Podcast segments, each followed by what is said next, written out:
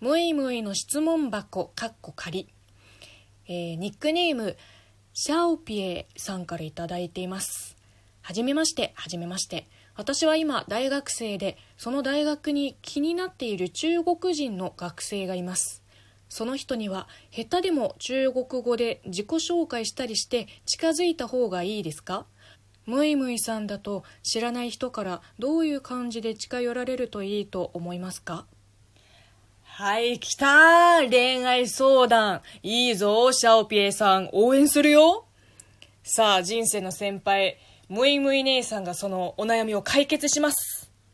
えー、っとね、つまり相手は同じ大学の中国人留学生ってことね。いやー、いきなり中国語で話しかけるのはダメですね。絶対ダメ。私、日本語下手だと思われてるんだってなるから。もし逆の立場だったら、あ、そっか。こっちの可能性もあるか。えー、どっち？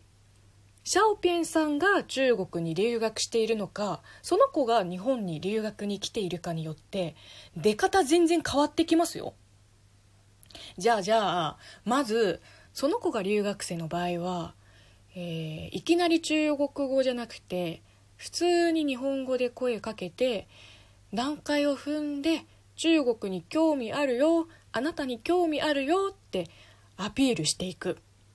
だいたいね「君日本語上手だね」って褒めとけば大丈夫だ。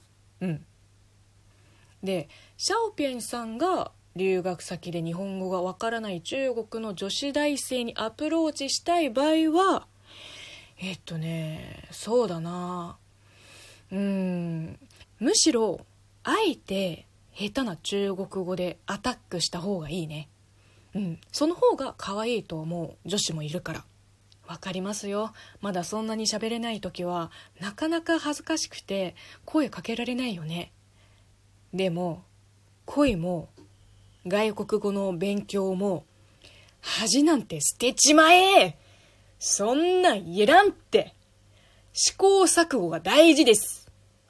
だからぐいぐい言っちゃってください、あ、もしかしたらその子も恋愛経験があまりない奥手な子だったらアプローチされてきっと嬉しいはず。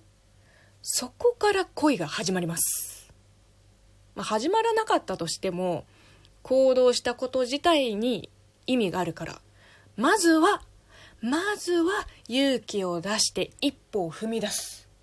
うん。これに限ります。頑張って。